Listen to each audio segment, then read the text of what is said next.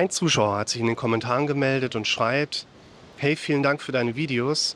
Sie haben mir schon so viel geholfen. Das hört man natürlich auch immer gerne. Es wäre toll, wenn du das Thema Angst vor dem Tod ansprechen könntest. Viele Symptome, die ich habe, kommen von daher. Immer die Angst zu sterben. Und sobald ich dann noch Herzflattern bekomme, dann ist fertig. Dann denke ich, ich falle tot um. Ich habe auch eine Tochter und die bekommt halt alles mit. Die Angst vor dem Tod ist natürlich ein Thema, wo man sich Gedanken darüber machen kann, ob man da mal eben sowas zu sagen kann. Ich glaube, es ist nicht schwierig, da mal eben was zu, zu sagen, aber nochmal eine andere Form von Herausforderung, auch etwas dazu zu sagen, was dir wirklich hilft. Und ich glaube, dass letztlich genau dieses Thema, also die Angst vor dem eigenen Tod, eine sehr, sehr belastende Komponente darstellt, weil wir können Angst vor einem Stromausfall haben. Aber jetzt gerade ist der Strom da. Wir können Angst davor haben, dass Menschen aus meiner näheren Umgebung was passiert. Aber vielleicht melden die sich ja und dann ist ja auch wieder gut. Ich kann Angst davor haben, dass ich in den Urlaub fahre und vergesse, was Wichtiges mit einzupacken. Aber dann mache ich halt eine Packliste. Nur dem Tod sind wir ja ein Stück weit ausgeliefert. Und ich glaube, dass der Tod jetzt hier in unserem Beispiel oder in unserer Frage auch etwas darstellt, was gar nicht der Tod ist. Du hast ja nicht Angst vor dem Tod, sondern du hast ja vor etwas Konkreterem Angst. Du hast ja Bilder im Kopf, die du bisher mit dem Thema Tod oder Sterben assoziiert hast. Ich habe zum Beispiel keine Höhenangst, aber ich habe Angst um Runterfallen. Ich habe auch keine Angst, in einer kleinen engen Kiste den Berg hochgezogen zu werden an einem Stahlseil. Ich habe aber schon immer wieder ein relativ schlaues Gefühl, wenn ich mit der Gondel fahre und sie bleibt einfach stehen. Das mag ich überhaupt nicht. Du hast keine Angst vor dem Tod, aber die Dinge, die du auf der inneren Verarbeitungsebene wahrnehmen kannst, das sind Dinge, die bei dir Angst auslösen. Und zwar zu Recht Angst auslösen. Und damit meine ich nicht, dass du Angst haben solltest. Ich meine aber, auch wenn ich nicht weiß, was du siehst und hörst in deinem normalen Denken, meine ich aber, dass du dort drin Dinge wahrnehmen kannst, die dir Angst machen sollten. Weil wenn die dir keine Angst machen würden, dann sollten wir uns eher nochmal Gedanken darüber machen, was stimmt mit dir nicht.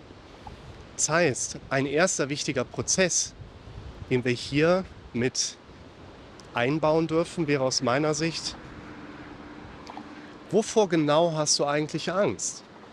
Und dafür brauchen wir die Erkenntnisgrundlage, was sind das denn für Bilder, die du vor deinem inneren Auge siehst, die dein Gehirn dir anbietet? Was sind das denn für Dinge, die du hörst, die dein Gehirn dir als Sprachmodus immer wieder auch reingibt? Und jetzt kommen eigentlich die Klassiker mit dazu, dass unser Denken automatisch geprägt ist. Also wir müssen gar nichts machen und wir denken von alleine. Das kann man übrigens auch sehr zum Positiven nutzen. Es gibt wenige Momente, wo ich das mal ganz bewusst so gemacht habe und habe gesagt, so in der Situation, wo ich ansonsten immer irgendwie mir gerade irgendeinen Medieninput besorge, dann mache ich jetzt mal gar nichts. Und schreibe mal mit, was mein Gehirn mir dann so hochbringt. Kommen mal coole Gedanken. Wie zum Beispiel heute der Videoplan 2023. Ihr dürft gespannt sein. Und gerade dieser Erkenntnisprozess, ja, ja, ich habe da immer diese wirklich sehr unangenehmen Bilder im Kopf, gerade wenn es mir sowieso schon nicht so gut geht, dann mache ich ihn da. Also zunächst einmal ist natürlich auch wichtig, dass viele Menschen denken, sie hätten eine Störung, weshalb dann diese Gedanken so hochkommen.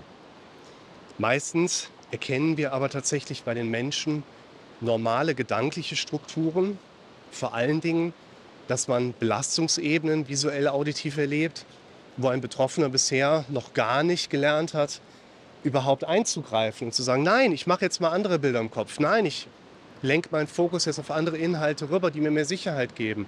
Nein, ich höre da jetzt nicht weiter zu, sondern spreche selber lauter als das, was mein Gehirn mir vorgibt. Also wir reden hier eigentlich über die Basics. Und ich glaube, dass wir relativ schnell bei dem Thema Angst vor dem Tod genau eine solche Erweiterung vollführen dürfen. Weil die Angst vor dem Tod ist ja eigentlich nur eine normale emotionale Reaktion auf die Präsenzen, die der Betroffene kurz vorher wahrgenommen hat. Welche Bilder hat er gesehen, welche auditiven Sprachmuster hat er kurz vorher gehört. Und das ist jetzt nichts anderes als bei allem anderen auch. Das heißt, wenn du es schaffst, die Angst vor dem Tod zu verändern, mit dem, was ich dir gerade schon aufzeige, dann hast du ja das Werkzeug gelernt. Das heißt nicht, dass du es auch automatisch dann immer angewendet bekommst von deinem Gehirn. Aber du hast ein Werkzeug gelernt, was du auf alles andere genauso ansetzen kannst. Angst vor dem Mond. Angst davor, du könntest hier ins Wasser irgendwie runterfallen, wenn es einmal runtergeht. Kommt übrigens die Küstenpatrouille, die hier das große Bauwerk immer bewacht. Mal gucken, ob die freundlich sind.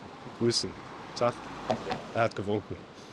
Und deshalb ist dieses Modell, was ich euch gerade anbiete, im Prinzip ja auch nochmal ein Hinweis darauf, hey, die Angst vor dem Tod ist in dem Sinne eigentlich nichts Besonderes, was natürlich nicht bedeutet, dass es sich nicht irgendwie ziemlich beschissen anfühlen darf.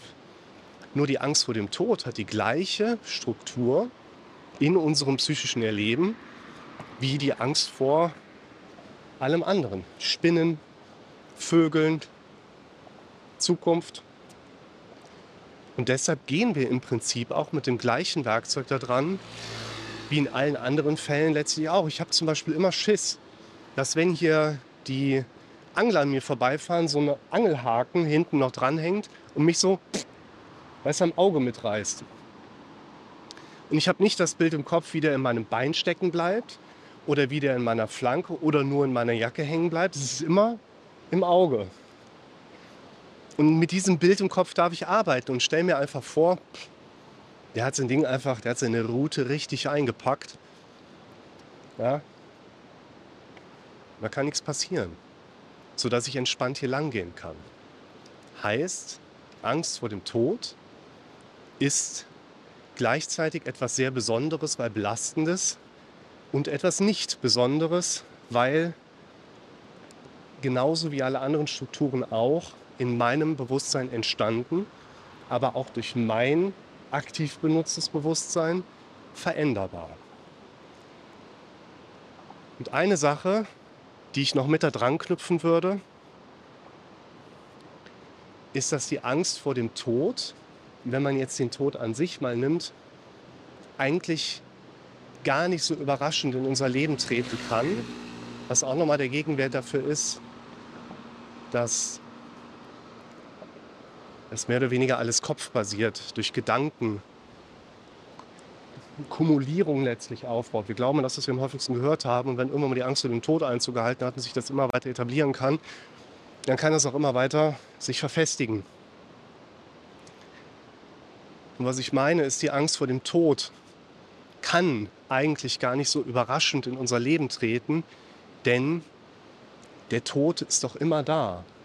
Der Tod ist unser ständiger Begleiter. Denn ohne den Tod würde es das Leben gar nicht geben.